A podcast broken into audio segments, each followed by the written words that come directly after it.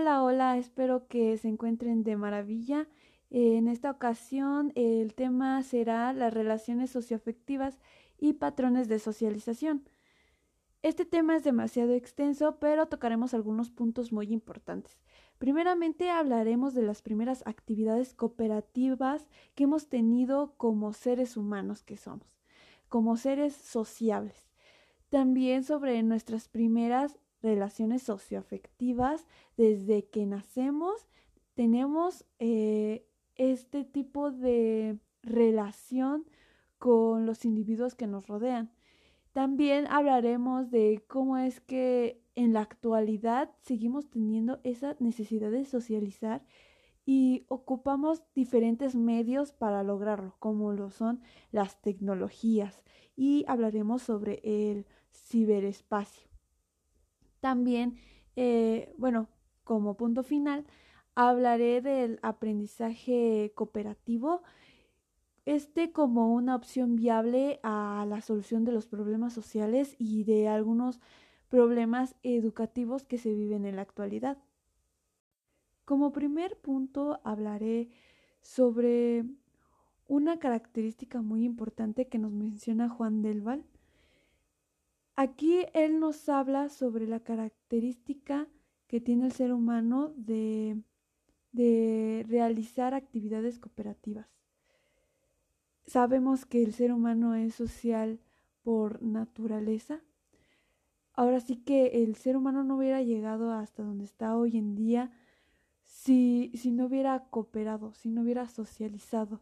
El ser humano no, no podría llegar a ningún lado sin la ayuda de, los demás. Aquí también nos habla sobre esas relaciones socioafectivas que tenemos como seres humanos incluso desde que nacemos. ¿Por qué? Porque desde que nacemos como bebés eh, eh, formamos lazos, lazos fuertes con la persona que cuida de nosotros desde nuestro nacimiento, ¿no? Esta es nuestra primera relación social. Esta relación principalmente se establece con la alimentación, la limpieza y la satisfacción de nuestras primeras necesidades, que en la mayoría de los casos es con la madre, ya que nos alimenta con el pecho.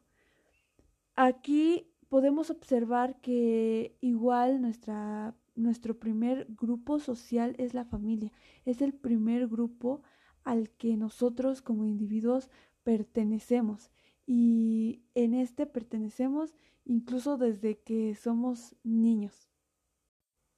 Ahora bien, hablemos del ciberespacio. El ciberespacio llega con las tecnologías y a esto nos referimos al espacio que utilizamos para comunicarnos con otras personas con la ayuda del Internet. Dentro de este ciberespacio existen diferentes eh, comunidades culturales, ya que pues, estos grupos sociales se forman cuando tienen necesidades en común o gustos similares, y así es como se forman, por ejemplo, los famosos foros, ¿no? Donde hablan de ciertos eh, temas, eh, ciertas problemáticas, de temas demasiado diversos, ¿no? Son muchísimos, muchísimos los foros a los que uno puede unirse y socializar de cierta forma con otras personas. Dentro de este punto podemos destacar la necesidad de, de comunicarnos, de socializar y cómo es que la tecnología nos ha dado como ese impulso para comunicarnos y relacionarnos con otras personas, incluso del otro lado del mundo. Y lo curioso de esta parte del ciberespacio es que a pesar de que a lo mejor establecemos una amistad de esta forma, ¿no? En, en Internet, ¿no? Pues nuestros vínculos se pueden hacer muy fuertes a pesar de esta distancia que existe. Tenemos como seres humanos esa habilidad de establecer relaciones socioafectivas incluso si no existe un verdadero contacto físico, sino simplemente con la comunicación que tenemos nosotros, ya sea por mensaje, llamada, eh, de voz o videollamada, o incluso participando en estos foros o en las redes sociales, pues podemos establecer todos estos vínculos e incluso eh, eh, formar amistades realmente fuertes y sinceras, ¿no? Es como algo sorprendente que tiene el ser humano en el aspecto emocional y cómo podemos socializar eh, y tenemos como, ¿cómo decirlo? Como esa curiosidad nosotros como de decir, me gustaría conocer a alguna persona de, de otro país incluso dentro de la República, de algún otro estado, y cómo es que la tecnología nos ha dado como esa facilidad en la que ya nosotros ya no es imposible, ¿no? Hace años, ¿no? Cuando aún no existía el Internet, eh, se, hubiera sido muy difícil conocer a personas que fueran de otro país en la que tuviéramos relaciones a distancia, ¿no? Entonces, toda esta facilidad que nos ha dado el ciberespacio para seguir reluciendo esa capacidad eh, de ser sociable del ser humano. Otro punto importante que hay que tocar es el de la educación.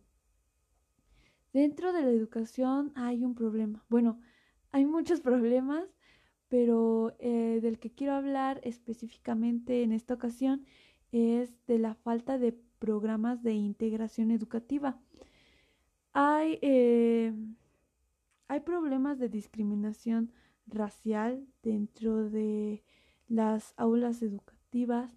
También hay una falta de integración eh, en los niños con necesidades especiales sabemos que no contamos realmente con programas que, que sean realmente eficientes en este aspecto, ¿no?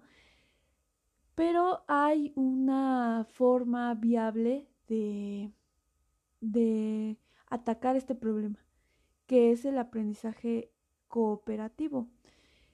Este mm, se basa principalmente en que todas las actividades que se realicen en las aulas de clases sean de forma cooperativa.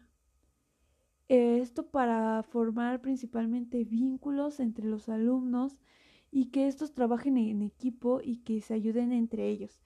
Y de esta forma integrar a todos, sin importar eh, de dónde vengan. O sea, realmente se trata de realizar una integración real una integración eficiente eh, en las aulas de clases. También pues estas actividades cooperativas traen beneficios dentro del rendimiento educativo y la autoestima de los alumnos, porque este tipo de actividades motiva y ayuda a sentirse más a gusto a estos niños dentro de las escuelas.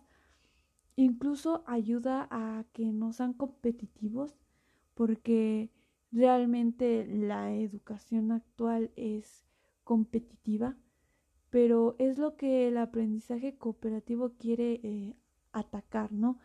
Que seamos cooperativos, que nos ayudemos entre todos y bueno, de esta forma, con todas estas actividades que propone esto, es que los alumnos y los niños, los estudiantes, sean más cooperativos en otras situaciones fuera del aula, sino no solo en la escuela. Esto los ayuda incluso a ser más participativos socialmente. Finalmente me gustaría destacar el hecho de que el ser humano es sociable por naturaleza, que realmente siempre vamos a necesitar de las demás personas para funcionar como sociedad, porque nosotros no podríamos sobrevivir solos, o sea, sin el contacto de ninguna otra persona. Sería demasiado difícil. Incluso podría decirlo que imposible. O sea, desde el hecho de que nacemos que necesitamos de, las personas de nuestra familia, de quien nos está criando, necesitamos de un adulto para sobrevivir. O sea, un bebé solo no, desde que nace, si lo dejan solo, no podría sobrevivir. También eh, el hecho de que esta, esta capacidad de socializar del ser humano, pues cómo ha llegado a, a estar en su máximo esplendor con lo del ciberespacio, con todas las redes sociales, con la comunicación en los foros, donde nosotros como seres humanos podemos crear vínculos, vínculos reales, vínculos fuertes con otras personas que a lo mejor nunca hemos visto en nuestra vida, ¿no? No hemos tenido ese contacto físico, pero aún así podemos formar sentimientos, amistades, incluso relaciones, eh, me quiero imaginar que es, es algo muy raro, pero realmente se da se dan las relaciones a distancia. Entonces, esto es algo que a mí se me hace demasiado curioso porque es, es a veces podemos pensar que necesitamos forzosamente convivir personalmente con la persona para eh, formar un vínculo, ¿no? Y un claro ejemplo son nuestras famosas y favoritas clases en línea porque, ¿cómo decirlo?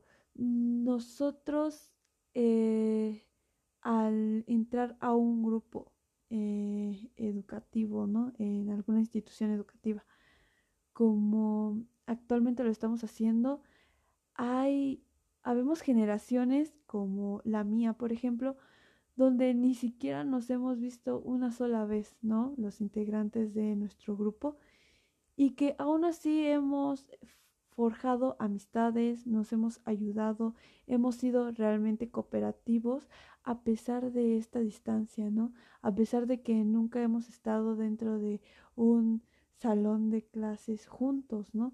Siempre todo ha sido eh, por medio de las clases en línea, por medio de internet, por medio de las redes sociales y aún así hemos establecido conexión eh, con todos los integrantes de nuestro grupo. Por eso aquí también se me hace importante hablar de la, de la em, del aprendizaje cooperativo, donde realmente nosotros tenemos que ser más, eh, ¿cómo decirlo? Más, eh, ser más participativos en el aspecto de ayudarnos entre todos, donde este aprendizaje este cooperativo, perdón, se nos va a dar las bases y nos va a encaminar a ser personas menos competitivas y terminar con esa competencia que hemos venido arrastrando de, en la escuela tradicional, en el sistema educativo, cómo ha venido manejando las cosas, ¿no? Entonces, a mí se me hace algo muy, eh, muy maravilloso lo del aprendizaje cooperativo porque realmente nos está dando las bases para que dentro de la sociedad, ya nosotros participando dentro de ella, pues vengamos con otro panorama, con otra eh, forma de pensar y ya no ser competitivos como tal. Entonces, todos estos temas se me hacen muy interesantes y de mucha importancia para, para nuestra formación como, como seres sociables. Entonces, sí, sí se me hicieron eh, temas demasiado importantes, demasiado relevantes. Y bueno, espero que como a mí, a ustedes les haya gustado, les haya interesado. Los invito a que busquen más sobre el tema, de que lean este, al respecto de algún punto que les haya llamado mucho la atención. Y bueno, de mi parte ha sido todo. Espero que tengan un excelente día, noche y que les vaya bien. Gracias por escuchar.